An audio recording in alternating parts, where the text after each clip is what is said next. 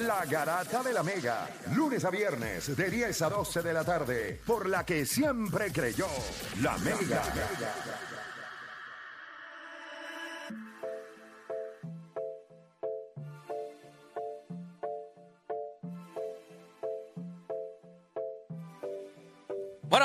Esto, gente. Este, tenemos aquí con nosotros. Hace tiempo no venía, nos tenía, nos tenía en el olvido. Trajo, César. trajo refuerzo. Estábamos hablando fuera del aire que este hombre nació con un Big Wheel en la mano y entonces pues pasó a, a motora.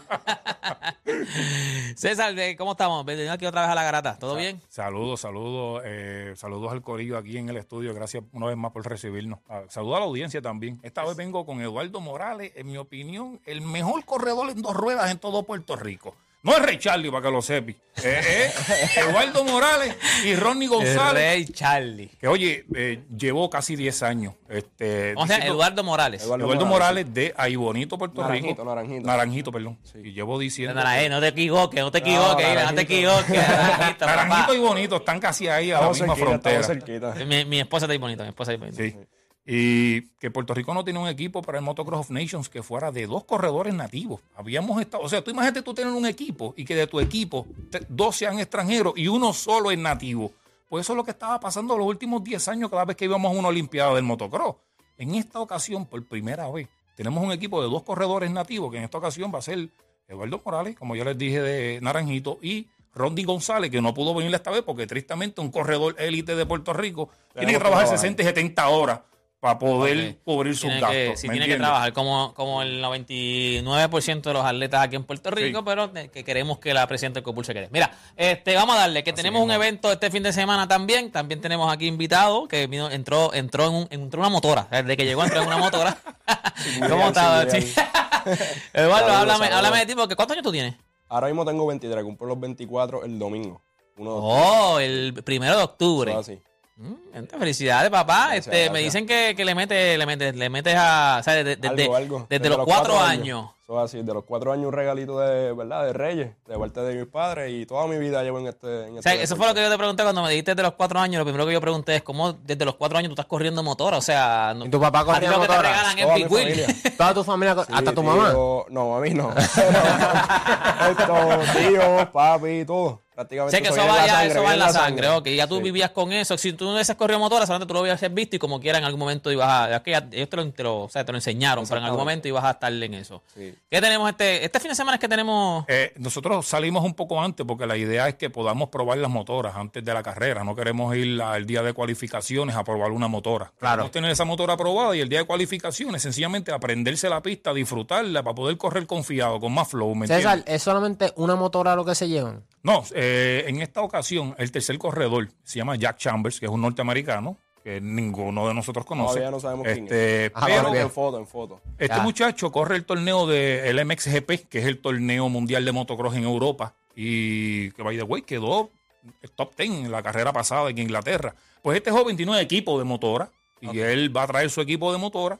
Los muchachos se la van a alquilar porque no es de gratis. Él va a correr para el equipo de Puerto Rico porque tiene pasaporte norteamericano y entre comillas somos lo mismo. O sea, no lo- él va para su equipo y ustedes no lo conocen. Y eso es lo que había estado pasando durante los últimos 10 años, pero con dos corredores extranjeros y uno solo boricua, ¿me Ok, entiendes? En esta ocasión, por primera vez, pues son dos boricuas y este extranjero se llama Jack Chambers. Se va a llevar su equipo desde Inglaterra hasta Francia, donde va a hacer la carrera. Se llama Wow. en el club eh, eh, Ernest, Motocross Ernest. Yo fui a esa pista en el 2015 este, con Efren Reyes, que también era de Naranjito, ¿verdad? Sí, de Naranjito también. También. Este, Ah, Naranjito, vaya, güey, yo tengo un pana que es de Naranjito allá también que, este, que corre motora, ahora que me acuerdo, o sea, tu- tuvo un accidente en la pierna y era por motora, que corría motora de esas de, de Ujú, ujú. Gran Verdeza, de Ajá. Sí, sí, sí. También. Sí, sí, sí. Panzán, el apellido de Panzán. Banzan. Mm, Bueno. No, no sé. Panzán no el apellido. Es es más, yo, o sea, tiene mi edad. Un nene, un nene. No, Farru- Fa- Farruko también es de esa área por ahí, de Naranjito, y le fascina Bayamón. también. Bayamón, Sí, Bayamón, Bayamón. también. Eh, es pri- era primo de este corredor que fuimos en el 2015, lo ayudó también. Eh, Sharau ahí, a- que me acuerdo de eso, este, a Farru. Oye, entonces Eduardito se va a enfrentar a los otros 39 países, bueno, son 38 países y Puerto Rico. Eh, de Latinoamérica solamente va a ir un equipo de FIN Latinoamérica que va a llevar su equipo con tres corredores latinoamericanos. Además de eso, eh, creo que Brasil va a llevar su equipo. Sí, Brasil Eh, lleva. Este, México lleva su equipo.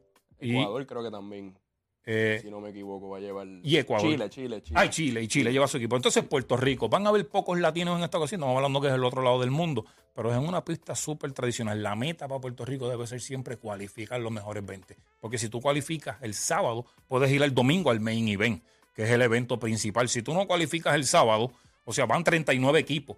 El sábado entran solamente 19 y se quedan 20 equipos afuera para un Last Chance Qualify, Que es el domingo. en la es el mañana. domingo en la mañana. César, de, de, de tu conocimiento, ¿quién tú en- qué, qué país tú entiendes que está duro? O sea, de favoritos. El año pasado con Estados Unidos, ¿te acuerdas que cuando levantaron el trofeo hacia arriba, lo rompieron Sí, ahí sí, en, sí, el- en medio de la celebración? El video, tú subiste el video. Pero el mejor jugador corredor de Estados Unidos se dañó el talón de Aquiles, no puede correr por el equipo de Estados Unidos, está en recuperación, sobre Estados Unidos ya no va a quedar primero, no va a poder. No creo que tenga equipo, o sea, ya lo presentaron y el equipo que presentaron bastante flojo. ¿Quién está duro? Australia. ¿Quién está duro? Eh, España. España. ¿Quién está duro? Eh, Francia, mismo Francia. Y Francia, después de Estados Unidos, es el equipo que más campeonatos tiene. Y va a ser en su patio. Ellos buscan nuevamente quedar campeones en su patio. ¿ves? So, ahí está Australia que va a tratar de detenerlo. Igualmente España. Hay 39 países. Te estoy diciendo tres o cuatro de los más relevantes. Claro, Bélgica claro. tiene un equipo durísimo. Finlandia, ese equipito ahí del cono este de Europa. Tienen mucha liga de motocross ahí. Bélgica, que es vecino de ellos, y lleva un equipo de novatos muy bueno. Este, Puerto Rico, ¿qué tiene que hacer? Cualificar. Si no cualifica, el segundo día a las 8 de la mañana tienen un Last Chance Qualify con 20 equipos más en una carnicería por una sola posición. ok, como Está un bien. repechaje. Eh, Es un repechaje, 20 equipos, una sola posición, una carnicería, todo el mundo por ahí para abajo, tú sabes, a ver quién llega primero en punto. Este, y puede cualificar, es decir, dos horas después, correr el main event. Eduardo, ¿qué, qué- qué, qué podemos esperar de- de- del equipo de Puerto Rico y qué podemos esperar de ti allí en... Mano, en el esto, evento. honestamente, es una competencia bien dura. Yo, obviamente, esto es un sueño. O sea, yo Ujú, llevo desde los cuatro años prácticamente. Esta es la primera vez que tú vas a representar a Puerto Rico. En el 2019 casi va, tuvo una fractura de hombro, se tuvo que No, cancelar. eso fue el 21. El 21, el 21. que ese tuvo un accidente, entonces que ahí tuve la fractura de las dos piernas. Que ¿En la prácticamente, Sí, en un evento en Junco, un nocturno. Que ahí fue que me quedé con las ganas. Cuando me llegó el, el pasaporte, me llegó yo estando en el hospital. Pero nada. No estaba para ti, papá, no estaba no para ti. estaba para mí. Pero nada, me recuperé de eso, empezó este año otra vez y se me dio. Se dio ahora otra vez, o sea, esta es la segunda oportunidad y ahora sí que vamos a ir Y a se le está dando, digamos que en el mejor pick de su vida. Correcto. Eduardo tiene una preparación ahora mismo que lo vi yo en una pista. Salió en la categoría 250, 30 segundos de la categoría 450 en una carrera hace dos meses atrás con una temperatura como 140 grados en Juana Díaz. Y este hombre sale 25 segundos detrás en una motora con 200 cc menos. Le pasa a los dos de 450 y gana el hit overall. O sea, está saliendo 25 segundos detrás, más una motora con 200 cc menos. Tú imagínate el performance, el pick que tú debes tener. Por eso estaba hablando ahorita, ¿qué corredor, qué tipo de deporte tú tienes que llevar, esforzar tanto el cuerpo y llevar ahí las pulsaciones cardíacas a 195 por 40 minutos? En calor. Sí, eso, eso es el, eso es el estimado ahora mismo en el reloj, en los entrenamientos con el Harry. Está por allá arriba, los 20 minutos, 30 minutos que estoy encima de la motora, el Harry no baja de 1.75. ¿Quién hace un 1.80. sprint? ¿Quién hace un sprint de Siempre 30 está. minutos dándolo Y todo? corriendo motora, que eso también se, se está propenso a muchos accidentes. Brincos de 100 también. pies de largo, tú sabes. tri- brincos triples que si te quedas corto No, y, y, y te caes encima del bien en brinco, es game over. O sea, si a- entraste en una curva y no supiste entrar bien, te caíste ya, perdiste. el Fallaste, break, te fastidiaste. Exactamente. Te van a pasar 15 cogedores por al lado, te van a echar tierra en la cara, te van a humillar y es difícil levantarse ahí. Ahí es donde se bate de verdad el, el cobre. Este deporte a mí me parece fascinante porque es una adrenalina constantemente y está ahí al borde del peligro, pero ¿qué es lo más que tú te disfrutas del deporte, tú dirías? Mano, honestamente, lo, lo más, como te digo, la más adrenalina, a mí lo más que me gusta es la salida. Eso es lo más, lo más importante del evento, es la salida y es lo más que a mí me gusta siempre. sal- o sea, tú salir bien te ayuda un montón en el- en el- en- dentro de la carrera como tal. Durísimo. O sea, que eso, y Ahí, ahí está, obviamente ahí los brincos, todo, pero lo más, lo más exigente para La mí salida. al momento es la salida. Hacer una buena salida te puede ayudar a hacer una buena carrera. Durísimo. Ok, ¿y cuándo es que entonces, Pues exactamente la, fecha? carrera ¿Cuándo sa- salen y cuándo son las las Exactamente, la presentación de los equipos va a ser el 6 de, de octubre, allá en, en el NEF Francia, los 39 equipos se presentan, esto es lo que hay. Y luego el sábado son las cualificaciones, el 7, el 8 es el main event. ¿Por dónde podemos seguir la Eso es lo que te iba a decir. Hay manera de ver este Sí, evento. la- la gente- seguir cómo, cómo va el equipo Sí. nosotros Puerto Rico, porque ya es equipo de nosotros Puerto Rico, ya, ya representas a Puerto de- Rico. nosotros, ahí. Ahí, Este, Mira, eh, sí, pueden seguirme en Notorious Drag. Yo voy a estar con ellos allá transmitiendo todo lo que va a estar pasando por Instagram, por Facebook, Notorious Drag. Igualmente voy a tratar de subir un videito todas las noches por YouTube, el canal de Notorious, Notorious Drag King. Ahí también van a poder el behind the scene de todo lo que esté Bueno, nosotros pasando. nos vamos desde mañana. Sí, nosotros nos vamos ya allá desde mañana. domingo, domingo al mediodía y vamos a estar prácticamente Domingo una que semana tratando eh, de el día de cumpleaños, tú llegas el día de cumpleaños. de cumpleaños. La gran mayoría de los equipos Que ya tiene- llevan allí una semana entrenando. Bueno, Ok, ok. Claro, obviamente ya tú sabes, también nosotros trabajamos, el costo, todo eso tiene que, ¿verdad? Ir de la mano. O sea, yo no vivo- fue- nosotros no vivimos de aquí del, del motocross, esto es porque nos gusta de verdad y queremos hacerlo y es un sueño. Durísimo, mano. Esto Mucho fue- éxito. Sí, Gracias. esto fue una noticia hace un mes que se lo dijeron. O sea, Ok. Hace un mes le dijeron, mira, eh, va para el Motocross Nation y tú, pero, oye, checa rápido la, la cuenta de banco. Oye, ¿qué pasó aquí? No, no, ¿Cómo yo cubro todo esto? Porque no literal, lo tienen que cubrir ustedes todo, literal. no- no- Prácticamente, sí. la Federación de Motociclismo los apuntó en el evento. Ellos van por el Mundial. Exacto. Perfecto, pues tírame por lo menos unas botitas, un casco. Oye, Ajá, ajá, el equipo de seguridad, dame, mándamelo todo nuevo, todo el equipo de seguridad, pero... Mandaron las gracias y cuidado. Nos dieron Este- el espacio y ayuda, para- por les- o sea, la realidad nos dieron la ayuda de la, de la estadía ya.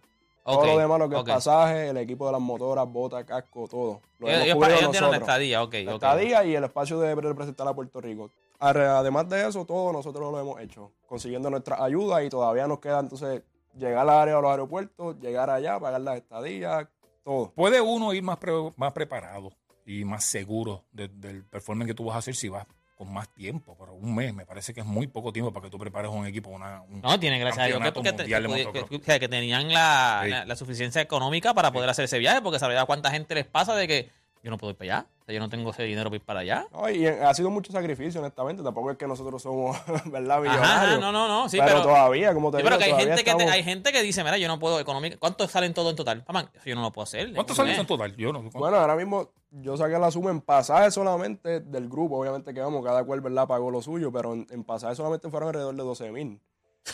Adicional a eso hay que sumarle lo de los carros, el equipo de las motoras fueron 2.500. y las noches de entre- hotel que no paga la federación, que son unas cuantas también. Exacto, eso nosotros lo tenemos que costear, que todavía no se ha, no se ha, o sea, no se ha pagado. Adicional a eso, entre botas. Ese es el casco, grupo completo, el grupo el completo. El, el uniforme tres, de un tres. solo corredor puede costar mil dólares. Sí, De ahora mismo completo. el ¿Me costo entre eh, Ronnie, que es el compañero que va conmigo, y yo, entre casco, botas, gafas, bultos, fueron alrededor de 3.500 dólares en total. Tú- O sea, que es costoso. Y el alquiler de, de- del... Ah, y el alquiler de, de la las motora motoras allá. allá. fueron 2.500 dólares. Que, que, oye, no es imposible. Yo, yo, nosotros fuimos a baja y, y levantamos presupuesto casi por 20 mil para correr en baja. Pero es con un programa, con un tiempo. Eso se logra, pero con tiempo. Claro. Forzado es bien apretado y vas a ir con dificultades y con necesidades. ¿Me entiendes? Este, mira, cuando lleguemos de allá, vamos a ir, por lo menos yo, voy a ir a un evento en Luisiana. Puerto Rico va a llevar un equipo también de ATV Sandra, que también hemos estado dándole duro a eso. Y van a estar corriendo en Luisiana, lo que la- se llaman las nacionales de cajón. Ahí más adelante voy a estar, también la gente Ok. puede estar viendo a través de Notario Drag lo que esté pasando ahí, pero sí, eso va a pasar. Todos los récords que habíamos estado estableciendo en Puerto Rico, ahora oficialmente van a también poder ser certificados en Estados Unidos, así que veremos a ver lo que pasa. Este, Nada, mira, de verdad que gracias por estar por venir. Ya me están tirando aquí que estamos corto de tiempo. este, les deseo mucho éxito, a ti sobre todo, que eres que, que corredor, Uy, a, a tus de compañeros. Claro que sí, el 1 de octubre, que es tu cumpleaños, ya cuadra una francesa por allá. Eso se no queda por allá, se queda por allá. Bonjour, oui, oui. Sí, sí, sí, sí. He buscado el traductor, que en algo, algo tengo que No, conectar no, allá. no, no, no, no lo pares ahí, eso no, eso no. No, Mira, que te sale más caro el viaje muchachito después. enfocado, no, no, que No, no. Estamos, estamos, no, no queremos gastar en eso, estamos en el, el entrenamiento. Ya estamos, ya el- estamos entrenamiento- No, y el entrenamiento estamos, no, no vamos a gastar energía y además. Mira, ¿dó- ¿dónde de te consiguen? ¿Dónde te consiguen? casa. Si tienes, tienes Sí, este, tengo, tengo redes sociales en, en Instagram, Eduardo underscore 100 y en Facebook Eduardo Morales. Sigue, ya usted sabe, gente. Esto, sería entonces, eh, ¿cuándo es que es el evento como tal? El, Va a ser Del 6, 6 7 al y 8 de 8. octubre. 6, 7 y 8 de octubre. Lo pueden conseguir, lo pueden seguir si quieren ver cómo va el evento, cómo van los muchachos de Puerto Rico en Notorious Drag. Sí, señor. Ahí mismo, Notorious Drag. Así que nada, gente, gracias a César, gracias a Eduardo. Sí. Mucho éxito y volvemos después de la pausa aquí en la garata. ¿Vamos por una pausa o seguimos directo, este chente? ¿Seguimos directo? Ah, pues vamos a seguir directo, gente. 787-620-6342. Como es hable lo que quiera y no le hemos dado break a la gente a que, a que, a que hable mucho, pues dale, llamen ahora. Este es el momento. 787-620-6342. Concho, ¿quién tenemos ahí en línea? Ah, no hay nadie todavía. No, este Chente limpió las líneas para que ¿cómo la- estaban llenas. Ah, lo que pasa es que la estaban gente- los, había, estaban los nombres, ¿verdad? Estaban los Eh, sí, nombres. yo vi ahí, los pero- nombres y yo dije, ah, bueno. Aproveche que después Juancho se va en el run y se Sí, fastidia. sí, sí. Juancho no dejaba hablar a nadie. Yo estuve una semana aquí. Yo le di break a la gente una semana. Es verdad. Eso La sí. verdad que no estuvo una Eso semana. cierto, no cierto. estuviste una semana aquí. Estuve- Eso es cierto, Por eso sí. Yo le di break a la gente una semana. Mira, en lo si, que... en- si Deporte no le cogió llamadas. En lo que Deporte- llama la gente, déjame decir, porque hay un evento también este fin de semana que me lo enviaron, me lo envió Titito y me lo envió mi hermano también. Es de la quinta, el quinto, la quinta Caribbean Baseball Cup. Esto es con jugadores de AA. El equipo de Puerto Rico va, somos el equipo campeón. Vamos a defender el campeonato. Eh, van los equipos de Puerto Rico, Cuba, Curazao y, y las Vírgenes. Así que nada, esto de este fin de semana. ¿Dónde es esto? No, no, no, ni me enviaron dónde era esto. No, no sé ni. No sé ni dónde es esto, pero este este fin de semana. Vamos a buscar dónde es esto. Vamos a buscar dónde Titito me envía la información. Pero nada, que. sí, porque que me, Sí, para, que, para que pasen por el negocio. Que el no sé negocio, dónde queda. Que hacen No a otro nivel. me Hacen unos envían la foto y no me No envían sé dónde es, no sé a qué hora es tampoco, a qué hora abren. Yo sé que las Este- alitas este- son buenas. este- Sí, mano. Es este fin de semana, este fin de Ay, semana. Espérate, espérate, espérate. Busca la hora, pero coge una llamada y es lo que yo. Si Va- vamos a montar un party que- sin Sí. ubicación. Sí. Mira, Ay, señor. A ver, De- deporte, deporte, lo que entra en la llamada. ¿Hiciste tu muñequito deporte? Este, espérate. Se llevará a cabo en Puerto Rico. ¿Desde dónde rayos se lleva a cabo esto? Ah, en deporte, ahorita te tiran y te Ya lo hice, lo hice, lo hice, lo hice. Me escaneé mi cara, ya lo hice. No, no, pero vete a la cara, vete a la cara. No, no, no, porque no, no, no, no. Cámbiame el, el screen. No he entrado el bill, no he entrado. Tengo que hacerlo hoy. Les prometo que hoy voy a hacerlo. Es que, de hecho, eh, eh, llegó el trabajo explotado, pero hoy les prometo que voy a, voy a hacerlo. Explotado, bro, ¿de qué? No, papi, no, no, no, sí, sí, sí. Chico, pero eso, eso no se Yo pregunta. cojo- llega explotado y no ya, llega explotado y ya. Uno nunca sabe, uno nunca sabe. explotan en tu No, casa. no, que- De- explotado de la vista. Yo, yo, yo- yo cojo este break, pero antes y después. Porque, porque, por- para que me den este break me tengo que fastidiar antes y después. Firmando papeles, firmando papeles. No, papá, yo siempre. Mira, vamos En con la calle, gente, en la vamos con la calle. gente. Ay, Dios mío. Mira, Titito o mi hermano, ¿dónde- que me digan dónde es el evento este. Dale, voy con Luis de la calle en la 2 antes que Deporte siga ahí hablando estupideces. Luis, Saludos muchachos. vamos abajo. Dímelo, Luis, zumba. Mira, este, quería preguntarle, ¿qué ustedes piensan, verdad, con todos los cambios que ha habido en la NBA? Pues que ustedes piensan ahora como que Denver en el sentido de que, pues, obviamente Jokic sabemos el mejor de la liga y la combinación de él y, y Jamal Murray es letal. Ujú. Pero considerando que perdieron a Bruce Brown y Jeff Green, que pues no es que porque obviamente el, el éxito de Denver pues es principalmente por, por Jokic y Murray, pero Pero se va a sentir, se va a sentir que no, la presencia de ellos no va a estar. ese- esos dos tipos, para mí, lo que les permitía era que ambos pudieran coger descanso. No es que ellos van a ser malos sin ellos, es que si tú veías esa serie, Denver no tenía un centro de backup y Jeff Green básicamente jugaba su función. Y cuando yo miro a los Lakers, lo mucho que mejoraron, y esa serie del año pasado, vamos a hablar claro, o sea, LeBron está posiblemente como a un 50% y cuidado. Y esa serie, pues, obviamente Denver ganó 4-0, pero, o sea, yo pienso que los Lakers son mejor. Ahora mismo como está, yo pienso que los Lakers les ganarían. Bueno, no sé si le ganarían, pero yo sí, yo creo que, que los Lakers son un buen equipo Yo- ahora yo mismo. creo son, que- son mejor equipo que el año pasado y están. Yo no o voy. yo creo que yo te- es de las pocas veces que yo te puedo decir, no los 12, porque yo no creo que los 12, pero yo creo que casi los 12 pueden, pueden tener, porque hay jugadores que siempre. con- no, no, y pueden tener minutos en otros equipos. Hay jugadores que son banco en cualquier equipo. O sea, que hay tipos que tú ni te sabes los nombres. Al de los Lakers, tú, lo- tú los ves por lo menos 10 jugadores. Tú sabes que tienen minutos en casi todos Sí. los equipos. O Yo- sea, es un roster bien largo. Yo pienso, Bien o sea, profundo. yo, yo todavía no voy a decir, ah, no, Denver no tiene break. o Denver, yo creo que Denver debe entrar con el favorito en el oeste, llegar a la final. Porque obviamente el, el equipo campeón, ahí sí perdieron piezas. Yo creo que la última vez que nosotros vimos un back-to-back, que no haya sido Golden State con la aberración, etcétera, todo ese tipo de cosas, eh, fue Miami. Y Miami cuando gana el primero, hizo reload en el segundo, no downgrade. Miami gana, Ray Allen. eh, gana el primero y en el segundo van y consiguen a Ray Allen. Eso es un upgrade. Ajá, ajá. Yo, yo puedo entender a la gente ahora mismo que cuando Bruce Brown y Jeff Green se van, dice, pues lo pierde. Porque yo creo que también, es decir, no, porque ahora Brown va a tener un rol más importante. Pero acuérdate que el año pasado Braun también era parte de la rotación junto a Bruce Brown. Aunque Braun en ciertos momentos le cortaron los minutos por errores que hacía, etcétera. Pero, él era muy bueno defensivamente y No, yo pienso que el y- lado y- defensivo lo va a sentir que no va a estar él. Yo, yo creo, yo creo que, vuelvo y te digo, yo no tampoco voy a, a- a descartar nada porque puede que en ese banco se levante otra persona que a lo mejor no tuvo minutos No, el año pasado ajá. y contribuya porque es un equipo que ya ganó, un equipo que ya sabe lo que tiene que hacer, tiene un gran dirigente. So, yo ahora mismo, para mí entran como favorito en el oeste llegar a la final, este, pero siempre ver, yo vuel- vuelvo y te digo, el último back to back que no haya sido Golden State con Kevin Durant ni nada de eso.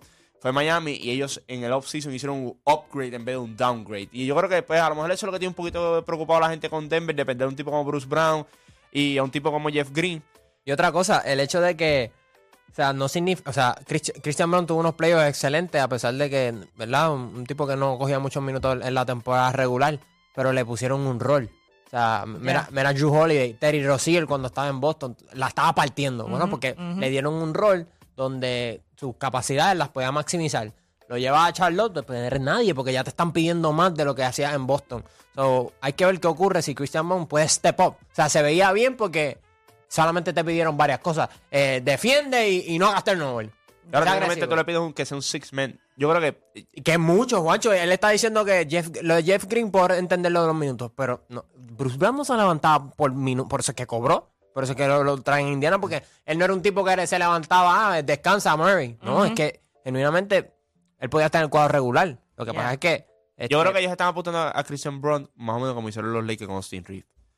Como que empiezas ahora, te vamos a dar un rol más importante. Por ejemplo, Austin Reeves empezó la temporada como un sexto hombre, ni siquiera un sexto hombre, era el jugador número 7 y número 8 de los Lakers. Fue ganando minutos y mientras hubo, él aprovechó las lesiones que hubo para él meterse en la alineación. y por eso en febrero aquella vez, cuando Play estaba hablando, yo dije, una vez llegue LeBron y llega Anthony Davis, él no va para el banco. Porque ya tuviste lo que él te trae. Y yo creo que si Christian Brown, no estoy diciendo que es Austin Reeves, no estoy diciendo, pero que si puede tener un impacto similar así, es que te da minutos de calidad y minutos de cosas distintas. Porque acuérdate que Nicolás Jokic pasa el balón, Jamal Murray mete el balón, Michael Porter Jr. mete el balón, Yeah. eh, Aaron Gordon va, va a tener sus tiros, es un slasher. Pero con Christian Brown tú lo que pides es que pueda defender, que de vez en cuando, cuando esté Jamal Murray en el banco, él pueda correr como el point guard, lo que hacía Bruce Brown. Bruce Brown era el point guard cuando Jamal Murray iba al banco. Exacto. ¿Me entiendes? Y no es que es un point guard que pasa mucho el balón, pero es un point guard que por lo menos organiza la ofensiva y va moviendo el balón. So, yo creo que eso es lo que se espera de Brown ahora mismo. Pero obviamente, cuando tú pierdes jugadores que fueron importantes en tu campeonato, no estamos diciendo aquí que Bruce Brown, ah, pero Bruce Brown fue una pieza que tuvo juegos No, importantes tuvo también. juegos, tuvo, no, no es la pieza, pero tuvo juegos que y tuvo jugadas que, que, que, que influyeron. Vamos, en la- en vamos con gente en línea todavía porque después no encuentra la ubicación de. No, ya, de- ya, ya, estoy dejando que estoy dejando, no, es en Fajardo y las piedras. Algunos juegos son en Fajardo y otros juegos son en las piedras. El dirigente del equipo son con jugadores de doble A. El dirigente del equipo es Juan Igor González. Es el dirigente del equipo, así que es Oh, este fin, de, para mí. ¿no? Pues vamos con Rubén de Mayagüez. Rubén. este fin de semana, gente, en Fajardo y, y las piedras. Rubén. Sí, vamos abajo, Corillo. Vamos Zumba, abajo. brother. Deporte pensando en Dios. Mira para allá. Tú sabes que sí, tú sabes que sí. Zumba, dime. Mira, estoy vengo. a Dios te bendiga, papá. Hoy vengo venenoso, hoy vengo a hablar de las basuras políticos que nosotros tenemos en este país y por qué la mayor parte de nuestras desgracias, todo lo malo que nos pasa es por culpa de ellos. Porque ellos pueden hacer una actividad de, re- de recaudo donde te vale 500 pesos el plato. Y hay gente en Puerto Rico que en un mes no tienen 500 pesos para pasar ese mes, para pagar agua, luz, comida. ¿Cómo tú puedes explicar que hay seis infelices allá y que buscando la estadidad, que le pagan un jerete de dinero a esa gente regalado? Que hay 78 alcaldes aquí, 78 vicealcaldes en una isla tan, pe- tan, tan pequeña que tú dices, tuviéramos más Carlos Cogea, más Titos Trinidad, si en vez de, de, de usar ese dinero en la porquería de política, lo usáramos con los nenes, en la educación, en los deportes. Pero pues hay gente que son tan ciegos que siguen votando por los mismos infelices y a ellos no les importa nada de lo que pasa a su alrededor. Sí, y el deporte más importante aquí en Puerto Rico es la política, lamentablemente. Mira, Lo yo, tienen ya como deporte. yo sé que. Gracias por tu llamada, Rubén. Yo sé que puede ser un poquito overwhelming cuando vemos la situación del, del país eh, y uno Se indigna. se indigna y quiere tratar de arreglarlo todo. Pero yo creo que el, el mayor impacto y el mayor cambio se hace en tu comunidad, desde tu casa, después de tus vecinos, Desde tu núcleo. tu familia. Y si tú logras hacer las cosas correctas desde ahí, pues por lo menos hace el mundo mejor poquito a poco. Y si todo el mundo hace eso- en sus casas, pues vamos a ver mejora. Pero hay veces que nos enfocamos en lo macro, en lo que nos ponen en las noticias, y tú como individuo o como familia claro. no vas a cambiar el, el- el pueblo completo. O sea, es, es bien ¿A difícil. quién estamos educando nosotros? O sea, nosotros, tú, como, como personas. Porque tú rápido piensas en educación y piensas que tienes que ir a la escuela para estar educado. No, no, no. Tu educación empieza desde tu casa. Tu casa te educan, te enseñan unos modales, te enseñan unos valores, te enseñan unos principios. Estos tipos que están ahora, que son líderes del país de nosotros, son personas que nacieron aquí. No es que aquí no salieron de momento, tú eres el que hace gobernador, esto no, no estamos en Sí, no, no. 1920 ni 1930, ¿me entiendes? Cuando nosotros miramos cómo nosotros, eh, cómo nosotros estamos educando, es lo que nosotros tenemos que entender, qué principios y qué valores nosotros estamos enseñando a los hijos de nosotros. Es como siempre dicen, ah, que esta generación esto, que esta generación lo otro. Yo te voy a decir una cosa, tú que estás criticando, tú eres lo que estás criando los de esa generación. Que entonces tú le estás enseñando en tu casa. Para después venir a criticar y decir, no, porque los de esta generación son soft. O los de esta generación esto, esta generación lo otro. Pero esos son los que tú estás criando. Es como que mi papá venga ahora mismo a decir, no, los de esta generación esto, los de esta generación lo otro. Bueno, tú casi ni es dos entonces. Si tú estás quejando, pues entonces hay algo que los mismos como tú que están criando de esta generación no están haciendo algo bien. Porque ya esto es todo, es cuestión de enseñar principios, es cuestión de enseñar valores. Ahora mismo no, no todo es fácil, no, no todo te lo van a dar. Y yo creo que a veces cometemos el error, mismo error siempre. Yo no tuve esto, pues yo se lo tengo que dar a mi hijo. No, eso no funciona así. Yo no lo tuve, mi hijo tiene que trabajar por eso. Porque tiene que saber que yo no lo tuve, no es porque no me lo, no me lo querían dar o no me lo podían dar, es porque sabía, había que trabajar, porque no, no era fácil obtenerlo. Ahora tenemos muchas cosas que nos las dan fáciles. Entonces, bien después dice, no, porque esta generación esto, no, porque esta generación lo otro. Abuelo, tú estás criando también de esta generación. Papá, tú también estás criando de esta generación. Uno es responsable hasta la cuarta generación, gente. Así que hacemos una pausita y regresamos con Humble. Sí, hay que cortar a Juancho, muchachos.